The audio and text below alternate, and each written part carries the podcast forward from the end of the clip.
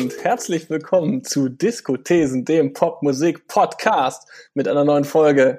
Hallo, Carina. Hallo, sorry, ich schmatze hier so, ich habe gerade was getrunken.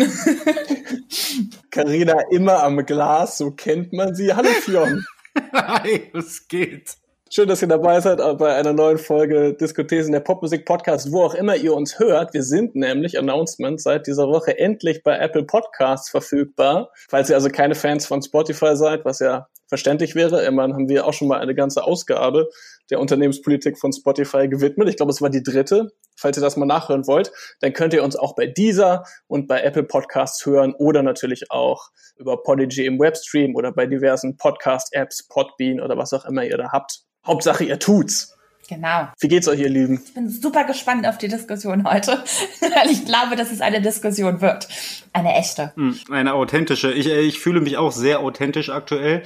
Weiß nicht, ich war äh, die Woche in Darmstadt tatsächlich.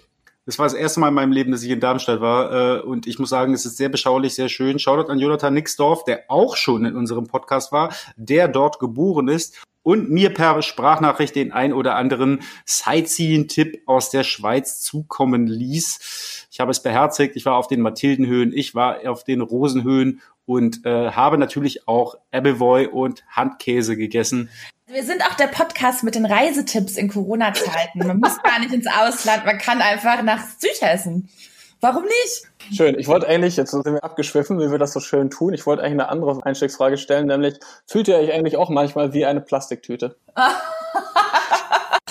nee, ich fühle mich boom, boom, boom, even brighter than the moon. Dann hast du auch noch einen.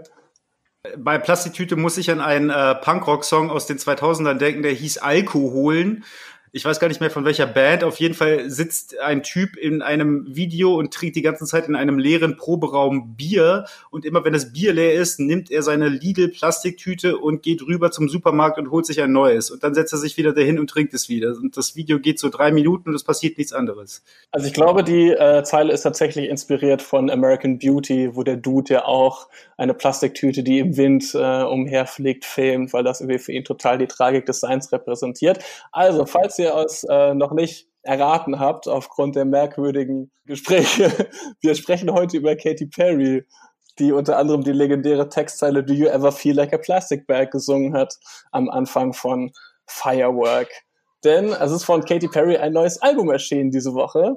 Das Album Smile. Es erscheint tatsächlich auf die Woche genau, glaube ich, zehn Jahre nach ihrem Album Teenage Dream. Also quasi Doppelgrund, dass wir uns heute mit Katy Perry beschäftigen ich habe das Gefühl, dieses Album ist so ein bisschen untergegangen im Diskurs diese Woche im Vergleich zu anderen Releases.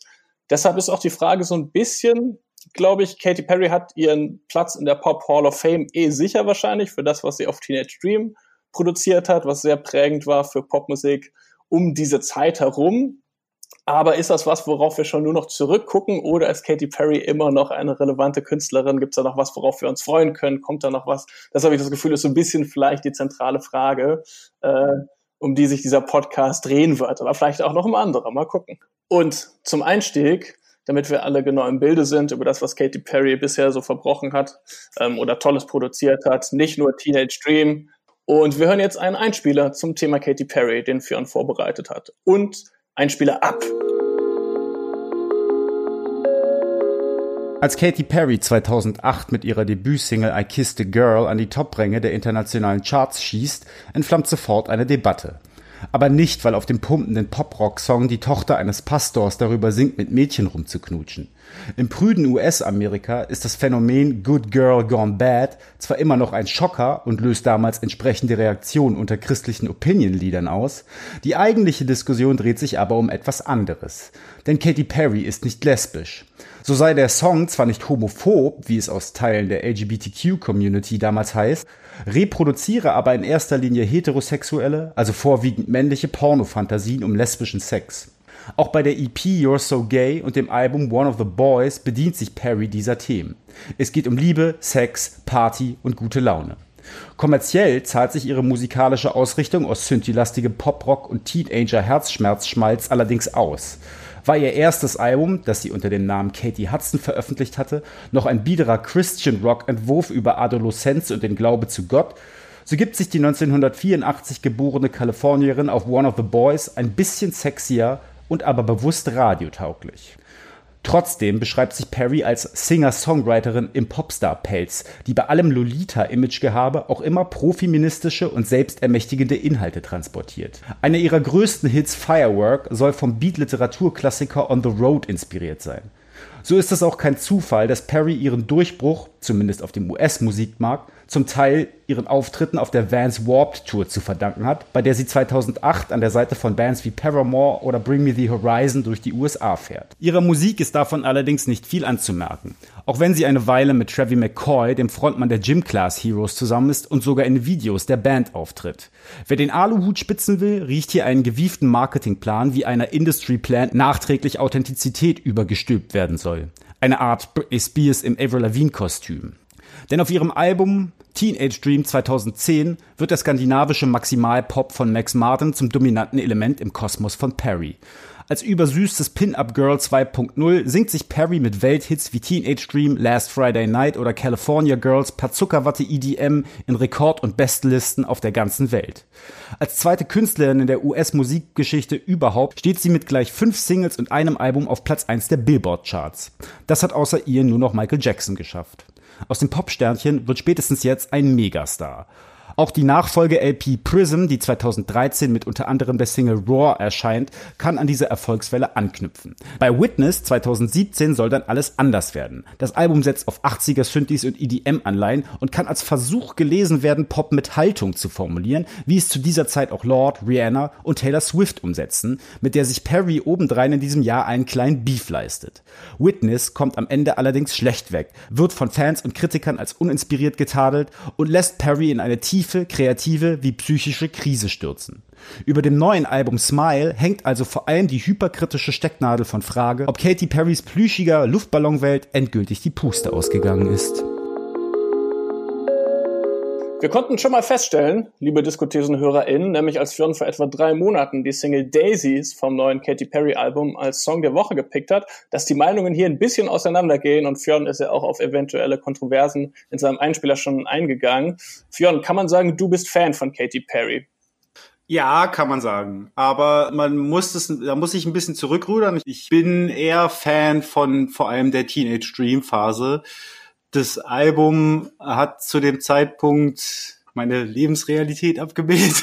Nein, hat es nicht. Das Album aber hat tatsächlich bei mir so einen Punkt getroffen, an dem ich mich irgendwie an meine frühe Pubertät erinnert gefühlt habe, so mit so einer Euphorie, so einem, so einer Aufregung und so einem Excitement und so ausgelassen sein und so was. Ich habe das aber als es rauskam und auch die Singles und diesen ganzen Rollout und die ganze Präsentation von der Figur Katy Perry nicht großartig reflektiert, weil ich auch den Eindruck hatte, dass diese Musik absolut nichts von mir will, außer dass ich daran Spaß habe.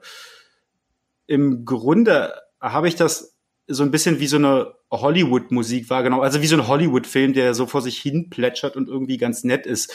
Also auch gerade so diese überladenen Produktionen und dieses Synthi-Stapel und dieses Stadion-eske hat mich einfach angesprochen, weil das so alle Register gezogen hat, die ich von dieser Art Musik erwartet habe. Und zu dieser Zeit, finde ich, hat Katy Perry ein geiles und gleichzeitig verwerfliches Modell gefahren, nämlich sie hat den Pop-Kitsch der 80er, 90er und der 2000er miteinander kombiniert. Facts. Damit hat Fionn schon mal ein bisschen herausgearbeitet, was vielleicht das Besondere war an Katy Perry zu dieser Zeit oder vielleicht auch noch ist. Karina, du hast im Vorgespräch schon anklingen lassen, dass du ein paar Kritikpunkte hast, die du an den äh, gesammelten Kitsch von Katy Perry anbringen würdest. Ja, ich stand Katy Perry lange Zeit kritisch gegenüber, muss ich sagen. Ich glaube, das betrifft gar nicht mal ihre Musik als solches. Da hat äh, Fionn schon recht. Das ist ja mehr so ein euphorischer Hollywood-Kitsch an sich nicht besonders aneckend in dem Sinne. Ich finde auch bis heute, dass der Song Teenage Dream als solches ein unfassbar guter Song war und wahrscheinlich auch immer ein unfassbar guter Popsong bleiben wird. Ich muss aber sagen, dass obwohl die Musik, wie gesagt, als solches nicht aneckend ist, sie als Künstlerin, was ihre Texte angeht und ihre Video-Performances und auch Live-Performances, die habe ich als sehr problematisch empfunden. Von ihren Anfängen über ihre Hochphase bis zu Witness. John hat ja gerade in einem Einspieler auch schon das äh, Beispiel I Kissed a Girl ähm, thematisiert und ein bisschen aufgeführt, worum es unter anderem in der Diskussion ging. Ich habe mir, um das ein bisschen klar zu machen, was mein Problem mit Katy Perry ist, und warum ich so ein bisschen was abschütteln musste, um das unvoreingenommener hören zu können, nochmal so ein bisschen tiefer damit beschäftigt und ein paar Beispiele rausgesucht. Also ich glaube, dass gerade dieses erste Album und dieser Song I Kissed a Girl, den Fionn, wie gesagt, schon erwähnt hat, das große Problem haben, dass sie auf ganz unangenehme Weise queere Sexualität trivialisiert haben. Also dass da nicht nur dieses Good Girl Gone Bad Ding eine Rolle spielt, was schwierig ist, weil davon ausgegangen wird bei so Texten, dass Good Girls nicht gleichgeschlechtlich küssen, sondern dass sie auch so ein bisschen so tut mit so Texten, als sei queere Sexualität was, was man einfach so anzieht und wieder ablegt und so ein Zustand, der einfach nach ein paar Drinks eintritt und eigentlich ist das ein Partyspaß einfach nur und hoffentlich hat der Boyfriend nichts dagegen. Also in Songs wie diesen ist kein Platz für die Vorstellung, dass Menschen wirklich ausschließlich gleichgeschlechtlich küssen wollen und äh, auch nicht nur, weil sie gerade was getrunken haben. Und ein Song wie You're So Gay zum Beispiel hat mich damals auch wahnsinnig sauer gemacht, weil der vor allem deshalb homophob ist, indem sie das Wort gay als Beleidigung für einen Mann nimmt, der ihrer Meinung nach nicht in das Konzept passt, wie Männer sich verhalten sollten. Also das heißt, da kommen sehr doll Geschlechterklischees auch zum Ausdruck, auch in damaligen Songs wie Hot and Cold, auch wenn das jetzt lapidar wirken mag, aber sie sagt, you change your mind like a girl, change, changes clothes, yeah, you PMS like a bitch. Also Frauen stehen grundsätzlich auf Klamotten und changen die und sind, sind zicken, weil sie monatlich bluten und äh, die hormonellen Vorgänge besetzt man negativ und benutzt das auch als, als äh, Schimpfwort. Und die zweite Ebene, die ich immer schwierig fand bei ihr, sind die rassistischen Stereotype, die sie verwendet in Texten und auch in den Videos. Äh, die rassistische Stereotype ist ja jetzt ein großes Schlagwort. Äh, hast mhm. du da ein Beispiel? Was ist denn dir da sauer aufgestoßen? Also, oder aufgefallen vielmehr? Ja, also ich glaube, als erstes ploppt mir da immer so dieser Song This is how we do im Kopf auf. Einmal durch, durch wirklich explizit Zahlen, die sie singt, wenn sie sagt, getting our nails did all Japanesey. So als würden jetzt alle Japaner in Nagelstudios arbeiten. This is how we do an sich auch ein Begriff, ein Ausdruck, der tiefe Wurzeln in der schwarzen Kultur hat. Und dann das Video dazu, in dem sie einen Zopf trägt mit Braids drin. So, das ist ähm, im klassischen Sinne sich eine Kultur aneignen, der man, deren Community man nicht angehört, in dem Fall schwarze Kultur und die aus so einer hegemonialen weißen Sicht sich zu eigen machen. Aus Stylegründen. Das hat sie bei Dark Horse auch gemacht. Da ging es um die ägyptische Kultur. Sie war da eine sehr weiß gezeichnete Pharaoin und andere Diener waren schwarz gezeichnet und so. Und das sind alles so sehr problematische Bilder, weshalb ich lange das Gefühl hatte, Katy Perry ist schwierig, weil sie keine Sensibilität dafür besitzt, mit, mit anderen Kulturen umzugehen oder äh, im Umgang mit Identitätspolitik. Es ist witzig, dass du genau This is how we do ansprichst und an dieser Stelle möchte ich auch nochmal darauf hinweisen, dass This is how we do eigentlich 50 Cent und The Game geprägt haben. Das ist ein großartiger Song immer noch. Ich habe ihn erst vor ein paar Tagen in einem Auto in Neukölln gehört. Also ich nicht, aber es fuhr an mir vorbei und ich dachte, geiler Song. Sie hat sich aber tatsächlich äh, im Zuge der Witness Promo-Kampagne in einem Interview zu This is how we do geäußert und festgestellt, dass sie da falsch lag. Sie wurde auch von äh, verschiedenen Bekanntschaften und Menschen aus der Industrie darauf hingewiesen, dass sie da Cultural Appropriation betrieben hat und dass sie das einfach nicht besser wusste und dass sie das leid tut und dass es ein Fehler war, ihre Haare alleine, sie sagte alleine, wie ich meine Haare da getragen habe, ich habe das nicht reflektiert, ich fand das einfach nur cool und dann hat mir eine Freundin erklärt, was da eigentlich für ein geschichtlicher Rattenschwanz dranhängt und das würde ich nicht wieder machen. Entschuldigung. Ja, also du siehst das als ihr Awakening. Ich muss sagen, ich, ich kenne diese, ich weiß diesen, um diesen 96 Stunden Promo-Livestream da und dieses Interview. Mich hat es da gestört, dass sie in dem Fall nicht mal sagen konnte. Sie hat dann so, wie ich meine Haare da getragen habe. Sie konnte nicht mal auf den Punkt sagen, dass sie einen schwarzen Haarstyle benutzt hat. Und auch der Fakt, dass sie sich dann erkundigen musste bei schwarzen Freundinnen, die mussten ihr die Geschichte erklären, warum kann ich das nicht einfach mal so machen? Informier dich doch bitte selbst. Gerade bei der Witness-Promo-Phase hat das Ganze auch einen komischen Beigeschmack, weil das ja, sage ich jetzt mal, eine Promophase insgesamt war, die sehr krampfhaft nach Aufmerksamkeit gelächzt hat. Und diese komische sich, ich lasse mich 72 Stunden beim Schlafen und bei der Therapiesitzung und bei allen möglichen Filmen, um zu zeigen, dass ich jetzt aber wirklich die total authentische, echte Katy Perry bin, ne, um da so so einen öffentlichkeitswirksamen Imagewandel äh, zu vollziehen, damit dann das Album funktioniert. Je mehr jemand in die Kamera schreit, guckt mal, ich bin echt, ist das natürlich immer alles inszeniert und das genau in diesem Moment sie dann auch sich für diese Sachen entschuldigt hat und dann kommt der Kameraschwenk auf das Albumcover. Das hat schon auch einen Beigeschmack. Hm. Ich wollte gerade dazu noch sagen, dass ich diese Promophase generell, also dieses Witness-Projekt, gar nicht mal so sehr nach Aufmerksamkeit lechzend empfunden habe, sondern mehr so, ich bin meiner Sache sicher. So, ich bin hier der Weltstar. Alle Leute gucken auf mich. Ich werde jetzt 72 Stunden mich filmen, weil das ist das, worauf die Welt gerade wartet. Ich habe gar nicht den Eindruck gehabt, dass sie da jetzt ernsthaft versucht, Leute irgendwie ranzuziehen, die sonst ihr keine Beachtung schenken, sondern sie hat, glaube ich, ernsthaft gedacht, die Leute interessieren sich dafür. Aber das ist ja fatal, weil hat die Welt denn wirklich darauf gewartet?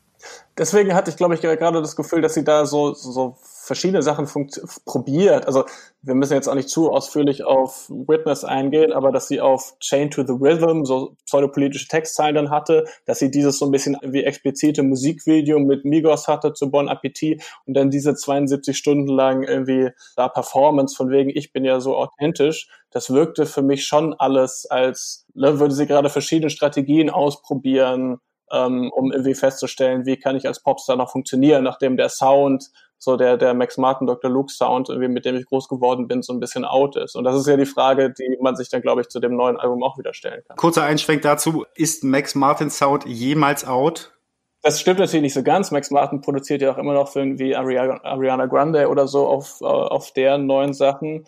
Aber ich glaube, das, wofür äh, Max Martin und Dr. Luke und auch Katy Perry damals krass standen, ist, dass es so eine bestimmte Formel gibt, die man knacken kann. Deswegen spricht ja auch Max Martin, wenn er von seiner Arbeit spricht, gerne auch in so mathematischen Metaphern und so. Ne? Also das, das war der Mann, der wusste, wie man am Reißbrett einen Hit schreibt. Und ich glaube, dass das heute äh, irgendwie nachdem die Popmusiklandschaft Soundcloud-Rap erlebt hat und nachdem irgendwie Sachen über TikTok äh, über Nacht zu Hits werden können, bei denen sich das niemand irgendwie vorher am Reißbrett überlegen kann, ich glaube, dass das nicht mehr so gut funktioniert. Und ich glaube, dass das auch so ein bisschen das Problem von Katy Perry ist. Natürlich hat man in, in dem Fall, wenn man immer mit denselben Produzenten arbeitet, der eine gewisse Perspektive auf Musik hat, ist es natürlich gerade unter dem Aspekt, ich möchte mich vielleicht mal neu erfinden, ich möchte was anderes machen, schwierig, das zu transportieren, weil ein Max Martin ja doch immer sehr, in den, wie du meintest schon, Mathis, in seinen sehr mathematischen Formeln arbeitet und das auch ähnliche Formen immer äh, annimmt in der Musik dann am Ende. Ähm, das heißt, um das ein bisschen zu durchbrechen, ist es vielleicht teilweise gut, auch mal andere Leute im Falle von Katy Perry ranzuziehen und mit neuen Leuten zu arbeiten. Kleiner Schwenk nochmal zu Max Martin. Wer sich mehr mit dieser Formelhaftigkeit von ihm und Dennis Pop auch, das ist ja auch sein Partner in Crime seit Day One, auseinandersetzen will, dem sei das Buch äh, Inside the Hit Factory ans Herz gelegt. Da geht es nämlich um Dennis Pop, Max Martin und diese ganze Maschinerie, die Ende der 90er bis in die 2000er und auch bis heute so alles produziert haben, was irgendwie in den Charts war. Sehr interessantes Buch, sehr spannend und die ganze Chose wurde von Daniel Gerhardt, den wir auch sehr lange hier schon nicht mehr genamedroppt haben. Grüße. Dennis Pop, Max Martin und diese ganze Chose, die auch bei Inside the Hit Factory die zentralen Figuren sind, wurden von ihm als die Schweden-Mafia oder die Schweden-Pop-Mafia bezeichnet. Und ich finde, damit hat man eigentlich alles über die gesagt. Ich glaube, auf dem neuen Album sind auch wieder schwedische Produzenten darauf, aber auch Produzenten aus Los Angeles. Also mit, mit sowohl Max Martin als auch mit Dr. Luke arbeitet Katy Perry inzwischen nicht mehr zusammen. Ähm, bei Dr. Luke schon beim letzten Album nicht. Das hat die allseits bekannten Gründe, dass der sich in einem langwierigen Rechtsstreit mit Kesha befand, in dessen Zuge ihm unter anderem Vergewaltigung vorgeworfen wurde, äh, immer noch mit vielen Popstars zusammenarbeitet, auch heute noch, aber mit Katy Perry nicht. Und Max Martin ist auf dem neuen Album auch erstmals nicht mehr dabei. Stattdessen eine Armada unterschiedlicher äh, ProduzentInnen. Ich glaube nur Produzenten, aber ich bin nicht sicher. Habt ihr das Gefühl, was bei Witness vielleicht nicht so unbedingt gelungen ist, ist es Katy Perry auch mal gelungen, sich neu zu finden? Ich glaube, dass sich Katy Perry nicht nur auf der Suche nach einem neuen Ich befindet, sondern insgesamt auf der Suche überhaupt dahin zu finden. Ich, für mich war Katy Perry immer so ein bisschen Popstar ohne richtig spezifische Identität, ehrlich gesagt. Das waren so Pop-Songs lange Zeit um des Pop-Hits willen die natürlich immer was Euphorisches hatten, aber das an sich ist kein richtiges Künstlerin-Identitätsmerkmal, weil das hat einfach Maximo Pop einfach so an sich. Ja, sie hatte auch ansonsten, finde ich, jetzt nie die, die Texte, die besonders herausstachen und auch jetzt nicht wirklich ansonsten gute Argumente in der Performance, was Popkultur was gänzlich Neues meiner Meinung nach hinzufügt. Und jetzt sind so ein bisschen die Hitmelodien abhanden gekommen und dann habe ich das Gefühl, bleibt so ein bisschen für sie so ein Vakuum, weil wenn das nicht mehr da ist, womit füllt sie das? Und da ist sie seit langer Zeit, glaube ich, schon auf der Suche und ich bin mir nicht sicher, ob sie das schon geschafft hat, so zu finden. Ich glaube aber, dass das ganz, ganz wichtig ist, gerade heute, ähm, neben den Hits wirklich Charakter zu zeigen, was zum Beispiel eine Billie Eilish hat, das springt auch auf die Musik dann über. Du brauchst irgendwie was neben dem Pop-Song, was Leuten anbietet, hier, das bin ich und deswegen solltest du mich aus der Masse heraus, solltest du gerade nicht hören, da hilft halt nicht nur der nette Song. Und ich glaube, das hat sie noch hm. nicht gefunden, ehrlich gesagt. Ich finde, also generell dieser Ansatz, der Neuerfindung ist etwas, das Madonna ja etabliert hat. Lust, lustigerweise höre ich mich gerade durch äh, sämtliche Madonna-Alben. Keine Ahnung, warum ich das gemacht habe. Sie hatte übrigens am 16.8. Geburtstag. Wahrscheinlich hängt es damit zusammen, ich weiß es nicht. Ich muss da aber auch feststellen, dass es halt auch so ein bisschen nachträglich in ihre Bio, in Madonnas Biografie reingeschrieben wurde. Denn so eine richtige Wandlung findet eigentlich erst bei Erotica statt. Das ist, glaube ich, ihr viertes oder fünftes Album. Vorher war sie im Grunde auch so ein Lolita-Pop-Sternchen, wie es Perry dann zu ihren besten Zeiten dargestellt hat. Also man denke da jetzt so an Holiday, an Like a Virgin, an Papa Don't Preach. Und bei Like a Prayer fängt es so ein bisschen an und Erotica versucht das Ganze dann so ein bisschen ins Verruchte zu ziehen. Da ist sie witzigerweise ja dann auch schon über 30, so wie Katy Perry ja auch. Ich weiß gar nicht, ob Madonna zu dem Zeitpunkt schon schwanger war, was Katy Perry aktuell ist. Ich, oder? Hat nee, sie, sie hat schon hat, gedroppt, wollte ich sagen. Das Kind, das kind, also, das kind, das kind ist released. Das kind, okay, das Kind. Ich musste mich tatsächlich zurückhalten. Ich habe die Tage auch eine Rezension zu dem Katy Perry Album geschrieben. Weil ich, ah! Und mein, mein erster Gedanke war zu schreiben, natürlich irgendwie, Katy Perry veröffentlicht diese Woche zwei Dinge, ein Kind und ein Album. Oh Gott. Ey. Und ja, das nee, aber, das, man, man hm? wusste nicht, was kommt zuerst, das Kind, das Album. Das Kind ist tatsächlich irgendwie ein, zwei Tage vorher gekommen. Am Donnerstag, heißt, ja. Und, und es heißt äh, Daisy, so wie die eine Single Daisies heißt, hm. aber bitte ja. weiterführen. Ja, ähm, nee, was ich aber sagen wollte, ist halt, dass Madonna da den ins äh, seriöse, verruchte, ähm, anzügliche wechselt.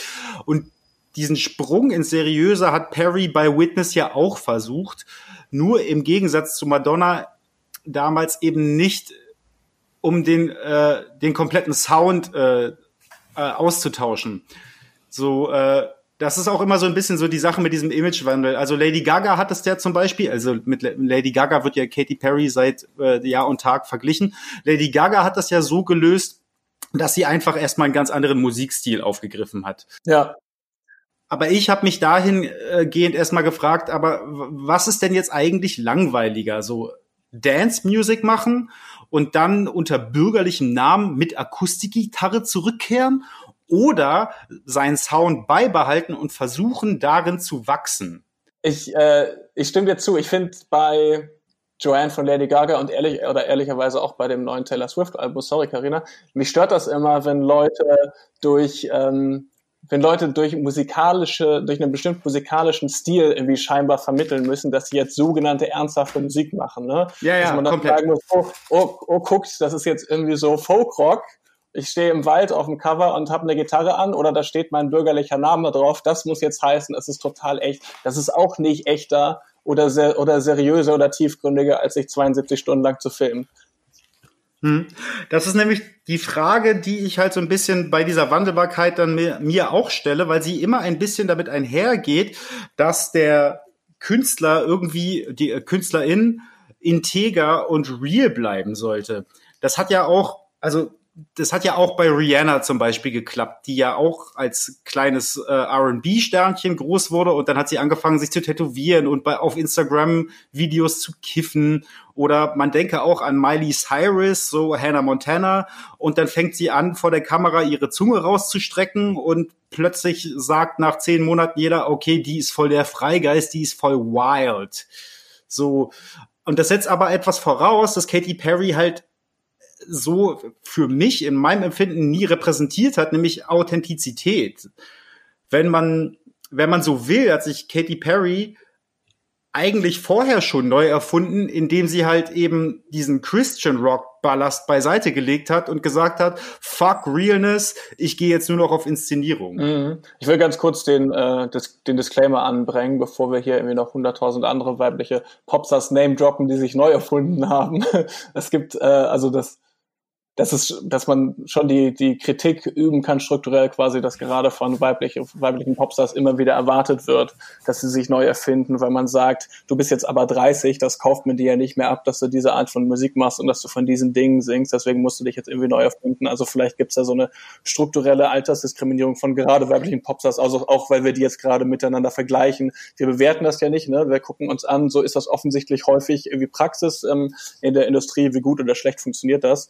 Aber wollte ich kurz erwähnen, quasi, dass wir uns dessen bewusst sind. Absolut. Ja. Ich glaube auch, dass dieser Druck da eine ge gewisse Rolle spielt. Fern, du hast vorhin, das wollte ich noch kurz aufgreifen, gesagt, dass sie so ein bisschen hin zu einer seriöseren Persona gefunden hat äh, bei diesem Witness-Album. Ich glaube, dass es da in sich aber dann auch wieder so einen schwierigen Widerspruch gab, der das Ganze nicht wirklich glaubbar gemacht hat, weil sie dann versucht hat, in den in den Videos so besonders campy und funny zu machen, das Ganze echt in so ein extremes Maß getrieben hat in Videos wie Swish Swish, dass das Ganze einfach noch wie so ein wie so eine American TV Show oder so ein riesen Karneval gewirkt hat. Und ich meine, besonders lustig fand das, glaube ich, auch niemand. Ich kann mich an keinen erinnern, der gesagt hat, Mensch, Katy Perry, das ist doch die mit den lustigen Videos. Also dieser auf der Suche, so, wo, wo passe ich rein, was kann ich machen, hat sie auch diesen Weg probiert und das ist irgendwie extrem schief gegangen. Ich glaube, darauf spielt jetzt auch dieses neue Cover mit dem Clown so ein bisschen an.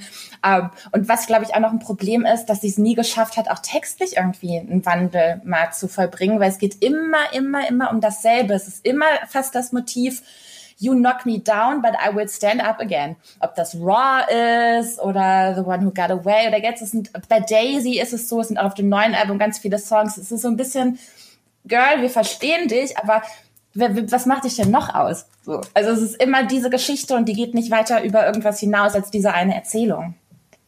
Und ich glaube, das frustriert viele Hörerinnen.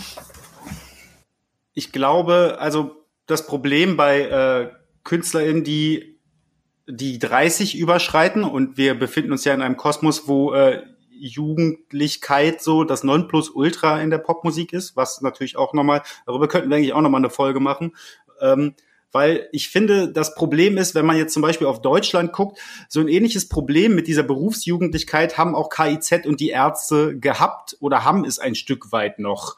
Um es mal mit den Worten von, ähm, wie heißt er, Chris Roberts zu sagen, du kannst nicht immer 17 sein. Und trotzdem sitzt Bela B bis heute, äh, war an die 50 mit bunten Socken in irgendwelchen Talkshows.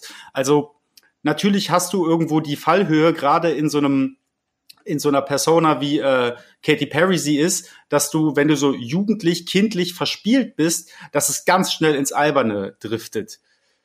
Die Frage in meinen Augen ist dahingehend also eher, ähm, passt Katy Perrys Signature Sound, also diese Stadion, Synthi, Hagel, dieses Maximum Pop Ding in die heutige Zeit. Ich finde nämlich, dass, und das ist mein Argument für diesen Sound, Katy Perry ist sehr stark mit einer Ära verbunden, ähnlich wie es Thriller von Michael Jackson ist oder auch Dancing Queen von ABBA. Und Mattes, du hast zum Beispiel auch schon diesen, oder ich weiß nicht, Mattes oder Karina, einer von euch beiden hat so einen Billie Eilish-Vergleich aufgemacht und es beantwortet so ein bisschen die Frage, wobei ich hier diese These aufstellen würde, dass Katy Perry wahrscheinlich besser ankäme, hätten wir gerade keine Pandemie mit diesem Album. Ihr wird immer vorgeworfen, sie sei nicht authentisch, aber wann hat sich Beyoncé denn eigentlich mal wirklich neu erfunden? Ich glaube auch, Fionn, ähm, es ist bei Katy Perry nicht zwingend das Problem, dass sie jetzt die 30 überschritten hat, sondern bei ihr schon das Problem, dass ähm, der Sound, für den sie steht, ungefähr um 2000, also für mich immer so ein bisschen das Gefühl, dieselbe Zeit, als auch die Großraumdiskos gestorben sind und als man auch nicht mehr David Guetta gehört hat, obwohl das ein bisschen was anderes ist, aber irgendwie für mich ist das so eine Ära, die so um 2015 zu Ende gegangen ist. Und ich glaube auch, das ist eher ihr Problem, dass das nicht mehr cool ist und dass, wie Karina schon angedeutet hat, es an der Persona Katy Perry nicht so viel gab, was man nehmen kann, abseits von diesem Sound, dass sich in etwas übersetzen lässt, das heute wieder cool ist. Dein Punkt mit der Pandemie ähm, fand ich noch ganz interessant. Das hat, glaube ich, die Rezensentin in der, äh, in der bei der Pitchfork Review auch am Anfang geschrieben, dass es relativ ungewöhnlich ist, dass man die Katy Perry Songs nicht schon längst mitbekommen hat und irgendwie unterbewusst schon die ganze Zeit abspielt, ähm, wenn man irgendwie das erste Mal erfährt, wie sie heißen oder wenn man sich das erste Mal das, das äh, Album anhört. Weil Katy Perry Songs eben typischerweise ähm, irgendwie im Autoradio liefen, während man äh, mit dem Taxi auf dem Weg nach Hause von der Party war oder in der H&M-Umkleide oder wo auch immer und man die ne, sich so ins, ins, ins Unterbewusstsein schon die sich ins Unterbewusstsein schon eingefräst hatten, als man noch nicht mehr wusste, wie die heißen. Und dass man sich jetzt quasi bewusst hinsetzt und die Musik von Katy Perry hört und sagt, ich guck mal, wie ich die finde, das ist quasi äh, was Neues so gesehen aufgrund der Pandemiezeit ich glaube, Beyoncé hat sich ganz entscheidend neu erfunden in dem Moment, als Formation rauskam, weil sie plötzlich Politik, Kunst, Pop miteinander verbunden hat. Das war ein ganz großer Turning Point in ihrer Karriere.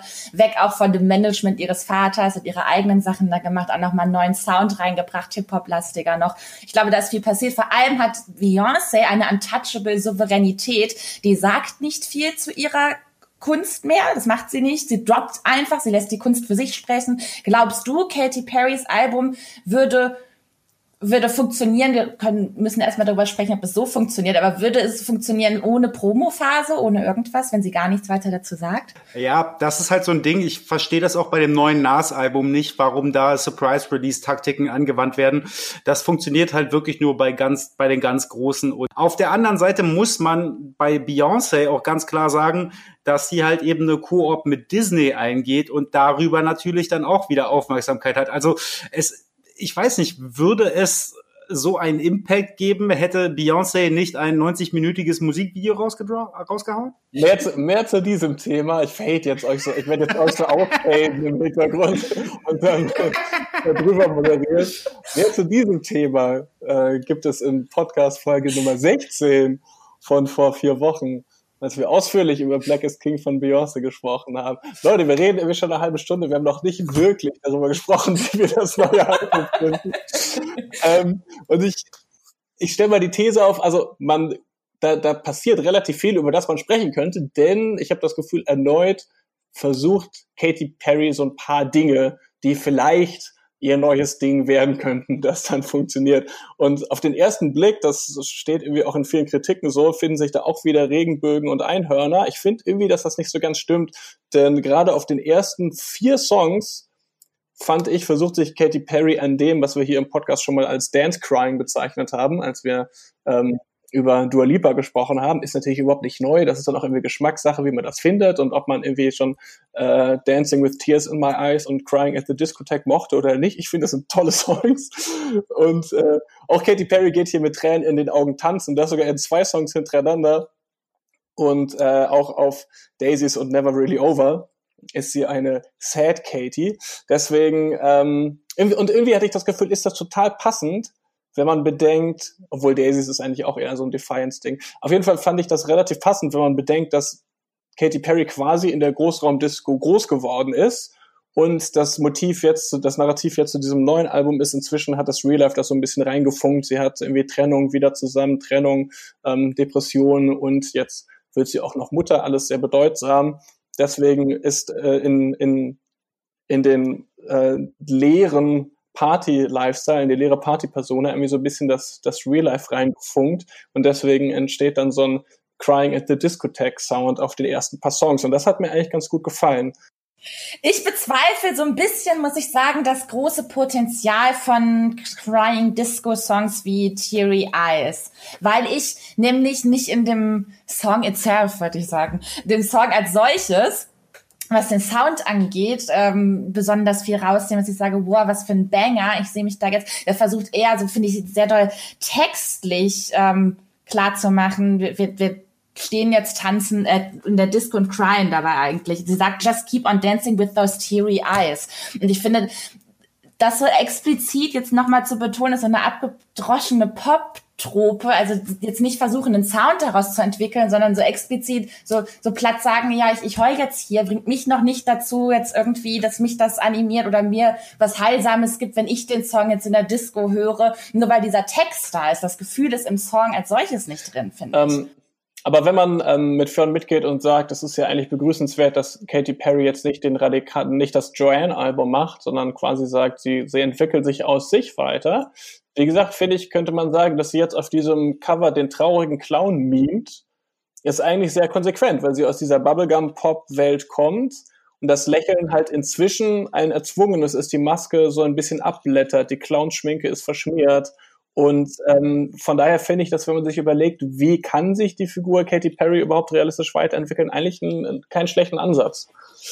Finde ich nämlich, finde ich nämlich auch. Das Album ist in meinen Augen deutlich klassischer Perry Sound, sogar noch mehr als Witness es war. Ihren Songs haftete immer etwas Formelhaftiges an, was ich persönlich aber total in Ordnung finde und eigentlich auch so ein bisschen von ihr erwarte. Auf dem neuen Ding finde ich aber zum Beispiel, dass es eigentlich nur so Daisies wirklich trägt. Ähm, auch weil sie sich halt eben musikalisch nicht komplett neu erfunden hat. Ich finde, eine klare Fehlentscheidung ist einfach nicht mehr mit äh, Max Martin so richtig zusammenzuarbeiten. Denn wenn man sich jetzt so mal in der Tiefe so den Opener anhört, Never Really Over oder auch mein Bester persönlicher Favorit. ja, oder mein persönlicher Favorit ist auch Only Love. Das sind so Sachen, die haben wirklich Hitpotenzial.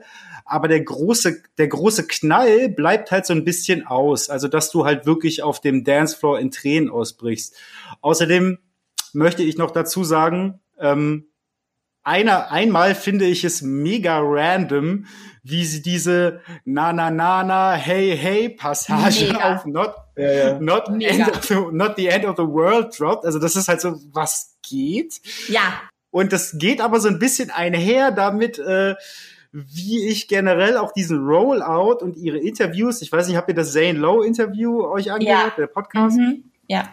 Das ist so, äh, ähm, der traurige Clown mäßig so, hey, ich war mal Megastar, jetzt bin ich es nicht mehr, habt ein bisschen Mitleid mit mir. Also es ist schon so ein bisschen ja. so, also ich, ich, ich bin großer Sympathisant äh, gegenüber Katy Perry. Ich liebe sie, ich mag sie, irgendwie kann ich zu ihr relaten, auch wenn sie super die Plastik-Persona in ihrer Musik ist. Ähm, aber der Teenage Dream scheint zu Ende geträumt. Hm, das, das, das Interview fand ich in dem Sinne auch ein bisschen unangenehm und danach wirkte dieses Cover auch irgendwie so ein bisschen tragisch. Da versucht sie sich so selbst zu ironisieren und am Ende finde ich wirkt das so wie schau her, ich muss mich, ich bin traurig, muss mich zum Smilen zwingen und weil das habt ihr HörerInnen mit mir gemacht und jetzt hört euch mein Album an, was davon handelt, was ihr mit mir gemacht habt. Ich mein menschlich voll nachvollziehbar, ob das jetzt eine gute Strategie ist, weiß ich nicht. Mir ist auf jeden Fall auch dieses ganze na, na, na und diese Oh-Gesänge als Pausenfiller sehr oft sind die mir aufgefallen. Insgesamt habe ich das Gefühl gehabt, sind das wirklich Maximum Pop Stadion Hits. Da, da war so oft, ich dachte so, na, kein, kein Text gefunden, diese Wiederholung, Hawaii, I, why, na, na, right, I, I, hula, hula, jula, jula, jula. Also wirklich, da war null Textinspiration und insgesamt singt sie so, ich meine, das hat so viel Potenzial hätte das gehabt, wirklich Emotionen zu offenbaren, aber das was sie rüberbringt, sind so Textzahlen, die wirken wie so Kalendersprüche. Und so wie sich jemand Depression vorstellt, der es noch nie erlebt hat. Ich zweifle das nicht an, dass sie das hatte. Aber die Sachen, die sie da rauszieht, irgendwie the darker the night, the brighter the stars glow. Also wenn ich depressive Tage habe, dann glowen da keine Stars. Und dann helfen mir so Sprüche auch nicht. Das sind so abgedroschene Floskeln. wo ich denke, ich habe mir wirklich mehr erhofft. Und der Sound dazu ist eben auch nicht, abgesehen von Never Really Over, was für mich wirklich der beste Song ist, mein Lieblingssong und ehrlich gesagt auch der einzige von dem Album, bleibt da bei mir einfach nicht viel hängen.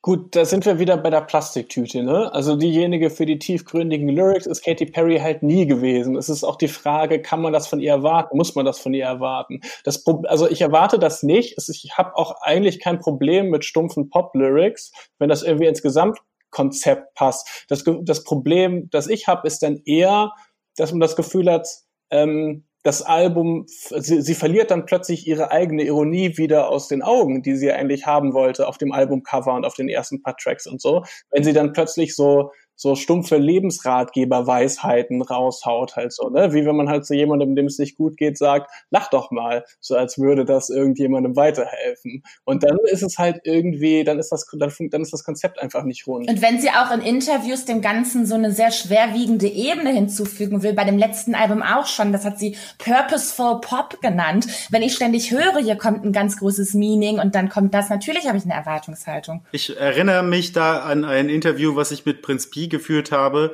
der ähm, dem ähnliches vorgeworfen wird, dass er halt Kalendersprüche rappt und äh, ganz explizit von äh, El Guni dafür kritisiert wurde und da in einen Diskurs ging und äh, dann sagte halt El Guni zu Prinz Pi, äh, ich konnte deine Sachen irgendwann nicht mehr feiern, weil ich das Gefühl hatte, die Leute tätowieren sich deine Zeilen. Und daraufhin hat Prinz Pi gesagt, so, das ist eigentlich genau der Moment gewesen, wo ich dachte, geil, Ritterschlag, weil ich bringe das so auf den Punkt, dass Leute sich das sogar unter ihrer Haut äh, malen lassen.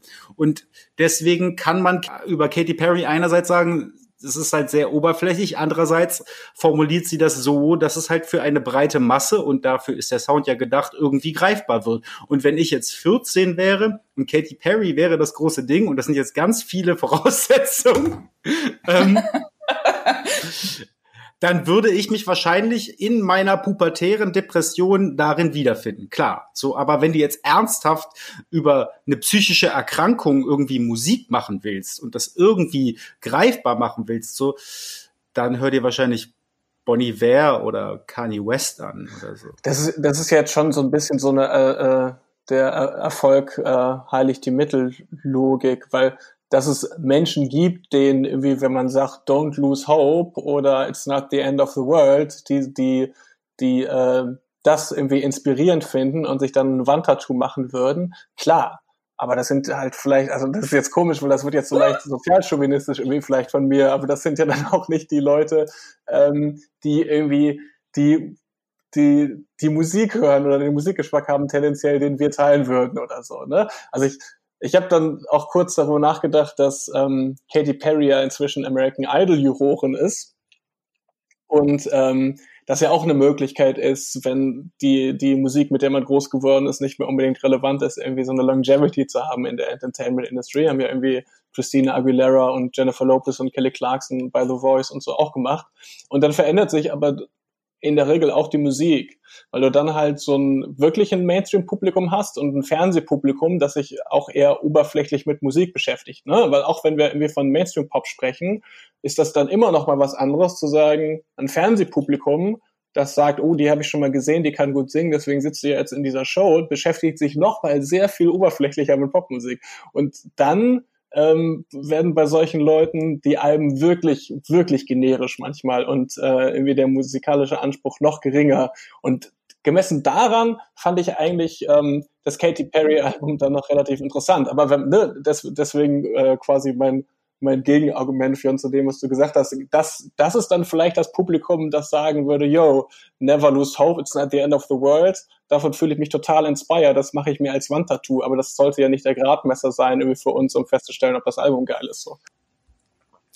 Nee, ich finde auch nicht, dass jetzt der Erfolg ihr da recht gibt. Ich finde es zum Beispiel auch ein bisschen albern von ihr zu sagen, dass Witness jetzt sie in eine Depression gestürzt hat, denn äh, das Ding hat sich trotzdem eine Million Mal mittlerweile verkauft. Also verkauft ist ja auch so eine Sache im Streaming-Zeit, im Streaming-Zeitalter, aber es hatte auf jeden Fall so seine Aufmerksamkeit. Und es gibt genug Menschen, die äh, Musik machen, die genau in diese Position kommen möchten, in der Katy Perry ist und da dann irgendwie rumzuheulen, so ja, ich habe jetzt hier aber nur so und so viel von dem verkauft, dabei dachte ich sei ein Weltstar. Das ist in gewisser Weise und ich möchte da wirklich sie und ihre Issues nicht downdumpen, aber es ist schon irgendwie in der Verhältnismäßigkeit dann doch ein bisschen drüber. Was ich bei Katy Perry auch in dem Zane Lowe Interview und generell ein bisschen sehr krass durchscheinen, shining through finde, ist, dass sie eigentlich sehr gerne wie ihre Freundin Sia wäre oder auch wie Robin, die sie ja auch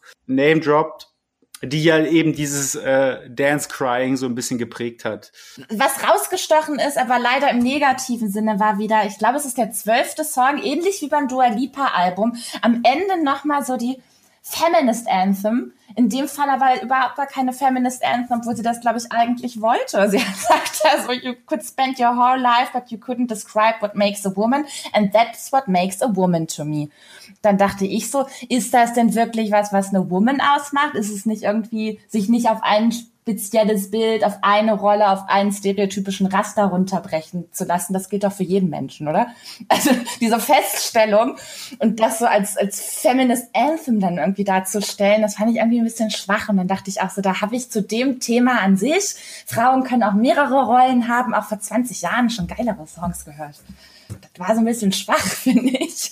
Ähm, ja, das ist nur noch mal herausgestochen, so auch so ein Moment, wo ich dachte, große Ambitionen und irgendwie leider aber so ein bisschen äh, nicht erfüllt. Ja, auch ein Song, äh, bei dem mir auffällt, Fionn, du meintest ja eben, das Album ist mehr noch als Witness klassischer Perry-Sound.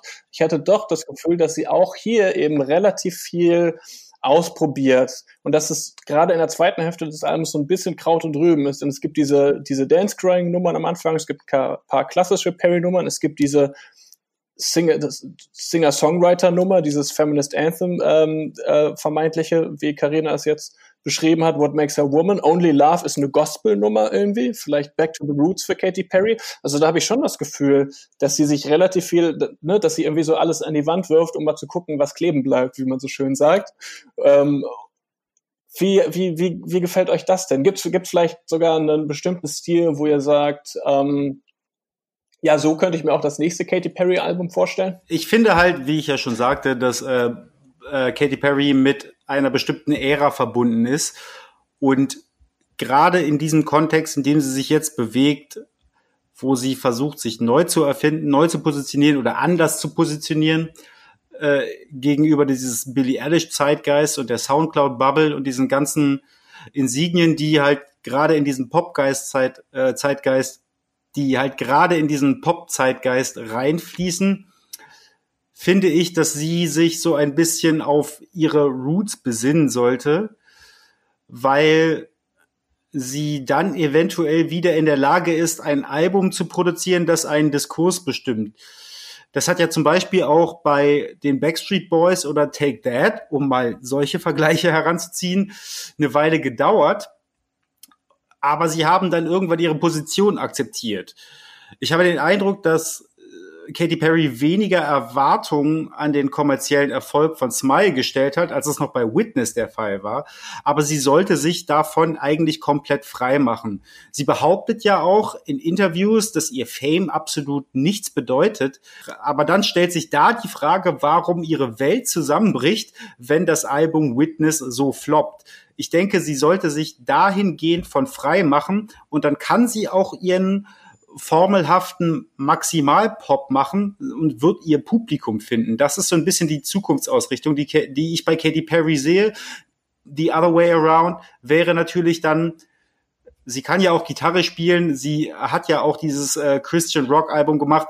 Sie hat natürlich immer noch die Möglichkeit, zurück zu ihren Wurzeln zu kehren. Aber das ist vielleicht etwas, was man im Alter dann macht, so wenn das Kind 15 ist. Oder hm. Ich sehe ihre Wurzeln eher in so einem Song wie Never Really Over, weil ich finde, dass das so ein bisschen Classic Katy Perry ist in einem unfassbar guten, tollen Kristallclan 80s Vibe Song mit einer gewissen Raffinesse auch, diese Wortspiele mit in diesem Over Vortrag, der so ganz schnell tak tak tak tak, tak da so hingeklatscht wird. Wisst ihr, was ich meine? Just because it's over doesn't mean it's really over und dann geht das so weiter. Das hat so einen gewissen Klickmoment und ich glaube, das kommt das ist, ich, den hat sie auch nicht unbeabsichtigt auf das Album gepackt, obwohl der eigentlich anderthalb Jahre fast alt ist, ne?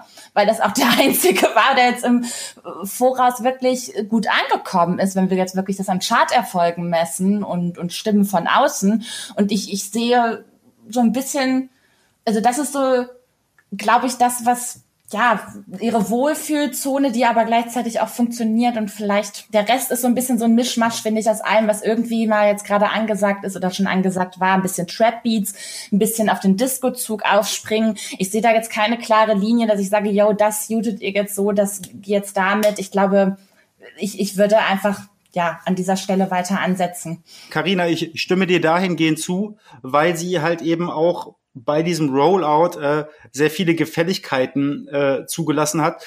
Ich weiß nicht, ob ihr es gesehen habt, aber die letzten drei Videos, die sie rausgebracht hat, das waren alles Cartoon, das waren alles Cartoon-Videos. Es war, glaube ich, einmal Smile, einmal dieses äh, Take Me to irgendwas.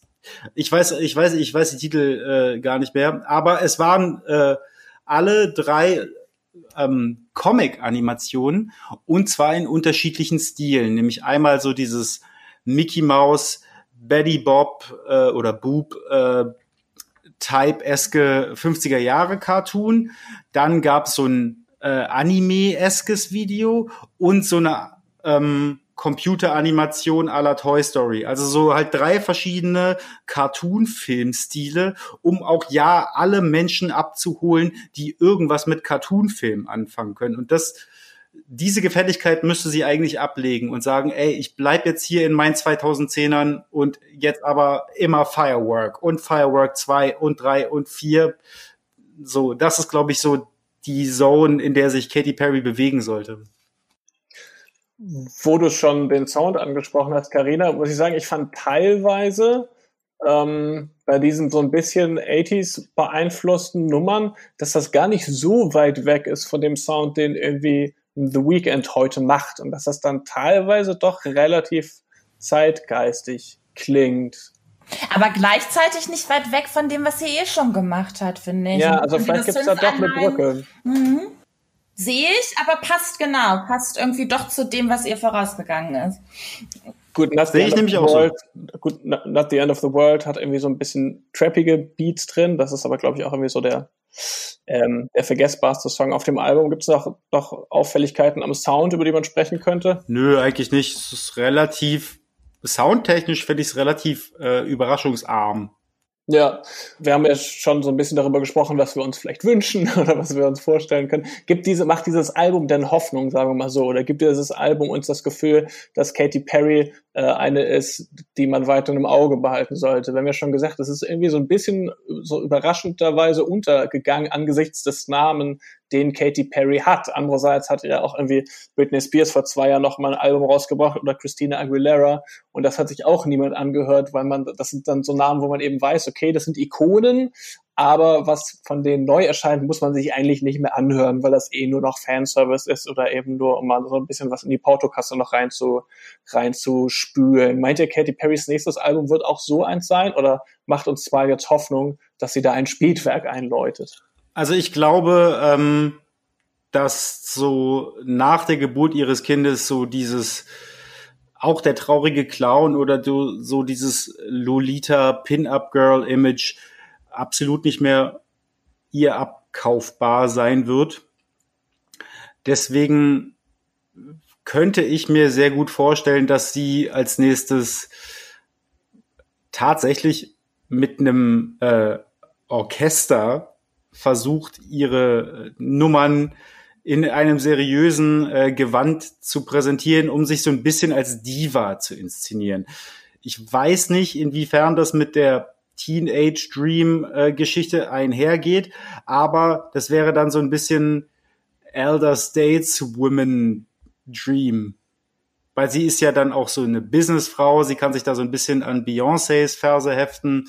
Das wäre so eine Ausrichtung, die ich ihr in ihrer Berechenbarkeit unterstellen würde. Aber ich habe absolut keine Ahnung, wo sie hingehen wird. Kann auch sein, dass sie sich die Klampfe schnappt und sagt, yo, Taylor, lass mal Collabo-Album machen. Oder, oder vielleicht auch so eine, so eine TV-Show, wo sie doch jetzt auch öfter irgendwie in so Jury saß für Talent-Shows und so. Vielleicht macht sie auch so eine TV, Sing, sing my Katy Perry Song. Irgendwie sowas.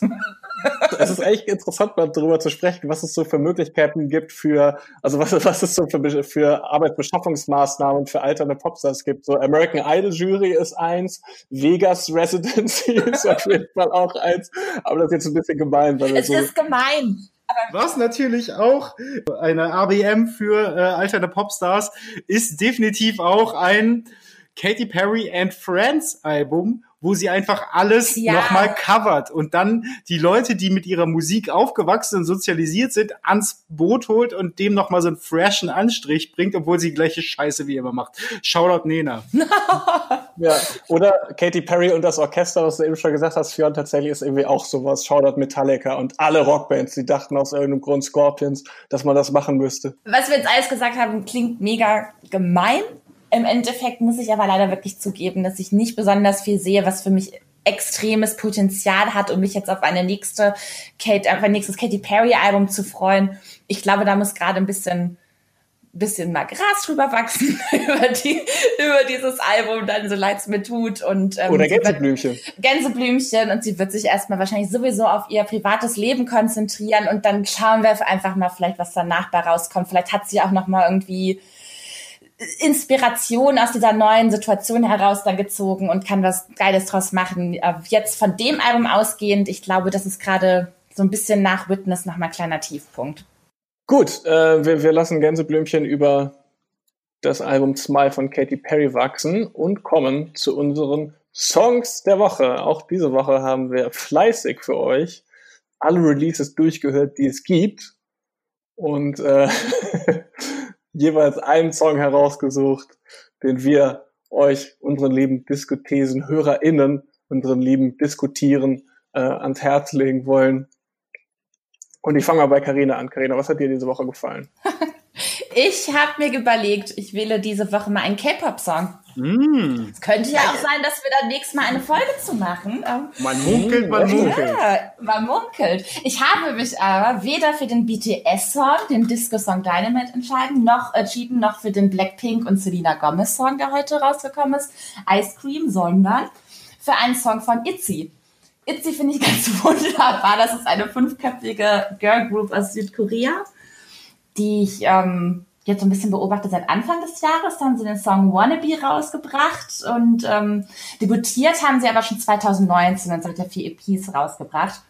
Im K-Pop nennt man das tatsächlich debütieren, ähm, wenn die neu zusammengesetzte Band dann erstmals vorgestellt wird und der erste Song released wird und dem Ganzen geht dann so eine riesen Social Media Kampagne voraus und dann haben sie debütiert. Und ähm, auch wenn man einige der Industriestrukturen äh, beim K-Pop durchaus kritisch sehen kann, muss ich sagen, dass die Musik doch sehr spannend ist. Speziell im Fall von ITZY. Die ganzen Songs von denen, muss man sagen, drehen sich alle eigentlich eher auf einer recht oberflächlichen Ebene um Female Empowerment. Das sind im Grunde genommen eigentlich eher so Hashtag-Sätze, da kommt dann immer so. sind alles so Katy Perry Songs? Äh, naja, der, der Unterschied kommt gleich noch. Also was sie machen ist so, ist sozusagen, they keep talking and I keep walking. Oder I see that I'm icy. und das sind jetzt alles jetzt nicht so wirklich die pop-feministischen Supermomente, aber es ist die Art und Weise, wie sie es vortragen und singen und ihr, ihr Auftreten, ihre Performance, ihre Dance-Performances. Das bringt eine extrem spezielle Energie hervor und eine Haltung, die Selbstbewusstsein ausstrahlt. Ich glaube, das muss man sich einfach mal anschauen, dieses Video. Ähm, der Song des Woche ist übrigens ähm, Not Shy, so heißt er, und fängt an mit einem synthetischen, gepitchten Saxophon oder Trompete, ich weiß es nicht genau. Es klingt so ein bisschen wie bei J-Lo Get Right nur noch ein bisschen synthetischer im Hintergrund. Dann kommt so süßlicher Gesang, dann kommt auf einmal blitzschnell so ein brutaler Rap-Part mit einer total interessanten Transition rein, dann kommt wieder so ein catchy Pre-Chorus und dann im Refrain immer wieder die Zeile Not Shy, Not Me und dann wie so ein Cheerleader-Schlachtruf eigentlich. Itzy! Immer. Und das klingt völlig wahnsinnig und ist gewissermaßen auch sehr kitschig und alles ein bisschen zu viel von allem, aber ich verspreche euch, wenn ihr das zum zweiten Mal hört, kriegt ihr den nicht mehr aus dem Kopf. Also es bleibt extrem hängen. Und irgendwie ist es schon auch bewundernswert, wie diese Frauen da selbstbewusst diese Performance abfeuern. Und ja, deswegen Itzy, not shy. Nice. Karina erklärt K-Pop-Slang und Teaser, dass wir uns vielleicht in naher Zukunft noch einmal ausführlicher mit K-Pop auseinandersetzen werden, um genau festzustellen, was daran eigentlich, was daran eigentlich alles so so interessant ist und warum man sich damit beschäftigen sollte. Sehr schön. In der Zwischenzeit stelle ich meinen Song der Woche vor. Das ist der Song Joanna von Sefta Lisa. Sefta Lisa ist eine im Iran geborene und in den Niederlanden aufgewachsene Musikerin, die sehr schöne und meist todtraurige Musik macht. und diese Woche ihr zweites Album veröffentlicht hat mit dem Titel Shabrang. Das ist Farsi, kommt aus der persischen Mythologie, ähm, bezeichnet ursprünglich ein nachtfarbenes Pferd von dem Protagonisten aus einem persischen Heldenepos. Und das passt ganz gut, denn äh, düster und poetisch sind wahrscheinlich auch die beiden passendsten Adjektive für die Musik von Sefta Lisa. Ich finde bei ihr auch spannend, dass ihre visuelle Inszenierung immer sehr durchdacht und sehr stilvoll ist. Irgendwie Cover, Musikvideos, Live-Performances haben da immer ein Konzept und das hat eigentlich immer irgendwie mit ihrem Körper zu tun. Das Cover zum neuen Album zum Beispiel ist jetzt ein Porträt von ihr mit einem blauen Auge. Das Backcover zeigt ihren Hals mit einem blauen Fleck. Ähm, so ein bisschen erinnert mich das an FKA Twigs, wo auch sehr emotionale Musik immer mit so einer körperlichen Verausgabung in Zusammenhang gebracht wird. Auch das Musikvideo zu Joanna ist sehr schön, da ist sie so eine Art verwundeter schwarzer Schwan und singt von einer unerwiderten Liebe in sehr poetischer Sprache von der Wüstenfrau Joanna, die sie mit dem Fluch der Liebe belegt hat. Und dazu ist erst ein gezupftes Saiteninstrument zu hören, das nach so einer Art Zither klingt und dann Streicher und so ein paar düstere elektronische Elemente, die immer wieder zwischen reinfunken. Auch das erinnert so ein bisschen an FK Twigs. Ähm, viele Leute schreiben auch, es erinnert sie an Björk. Ich bin leider kein großer Björk-Experte, aber es ist eben eine sehr subtile Instrumentierung, die mit so ganz dramatischem Songwriting und dann mit so ein paar elektronischen Spielereien und Autotune-Spielereien, so ein bisschen Leftfield-Elektronik zusammenkommt. Und Joanna ist der Opener des Albums und hatte ich das Gefühl auch ein recht guter Einstieg in die Musik von Sefta Lisa. Wie gesagt, alles sehr emotional, alles sehr spannend produziert, deswegen ist das mein Song der Woche Joanna von Sefta Lisa. Fionn. Was hast du uns mitgebracht? Du machst den Abschluss. Ich mache so ein bisschen den Cheater, aber den hat ja Karina äh, letzte Woche auch schon gebracht. Ich bringe einen Song, der schon zwei Wochen alt ist. Eigentlich hatte ich mir vorgenommen, Angel Olsen zu nehmen, nämlich mit ihrem Song Whole New Mess, so wie ihr Album auch heißt, das diese Woche erschienen ist. Äh, das ist so eine Art akustisches Antwortalbum auf das letzte, All Mirrors sollte man sich beides anhören, vor allen Dingen All Mirrors, Angel Olsen, beste Frau. Aber mein Song der Woche ist Miley Cyrus Midnight Sky. Und zwar äh, hat es eine bisschen längere Vorgeschichte. Miley Cyrus hat mich mit ihrer letzten EP, She is Coming, eigentlich schon sehr doll erobert. Ich hatte sie vorher schon so in ihrer Wrecking Ball Phase ein bisschen gecatcht und äh, dann hat sie auch noch eine Akustik-Cover-Version von Jolene äh, gelaced auf ihrem YouTube-Kanal, was ich für eine der besten Coverversionen überhaupt von diesem Song halte.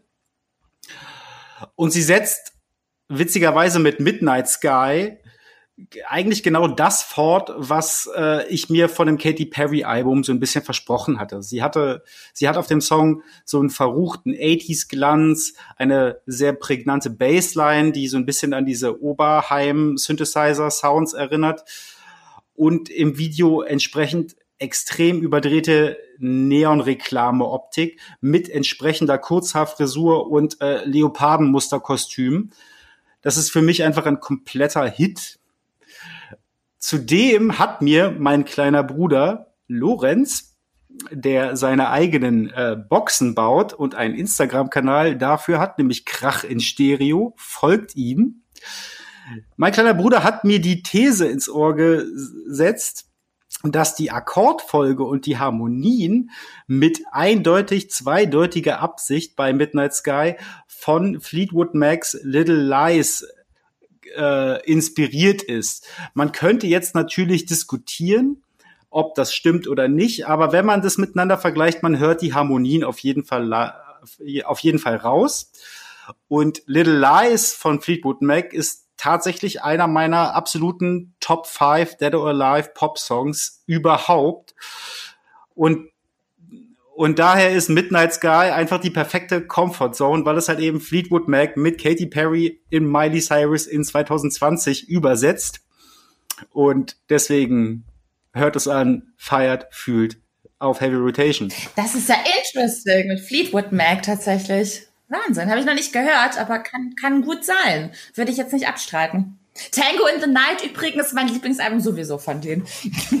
Wirklich? Ja, ja ist halt, absolut. Ah, du, man, man, könnte, man könnte natürlich jetzt den Fall, wir, wir müssen offensichtlich eine Fleetwood Mac Folge machen, weil da gibt's ja irgendwie so Team Rumors oder Team Tango in the Night.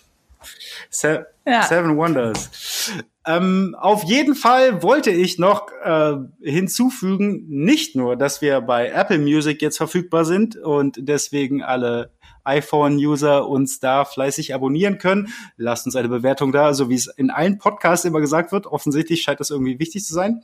Was ich sagen wollte ist, ähm, mit den heutigen drei äh, Pop-Songs der Woche landen wir bei Spotify bei den Magic 50 Liedern in der Playlist, was ja so eine magische Grenze des Zumutbaren ist. Also Modus Mio hat 50 Plays, äh, 50 Songs und es wird immer so ausgewechselt. Deswegen meine Frage an euch, wie fahren wir jetzt fort?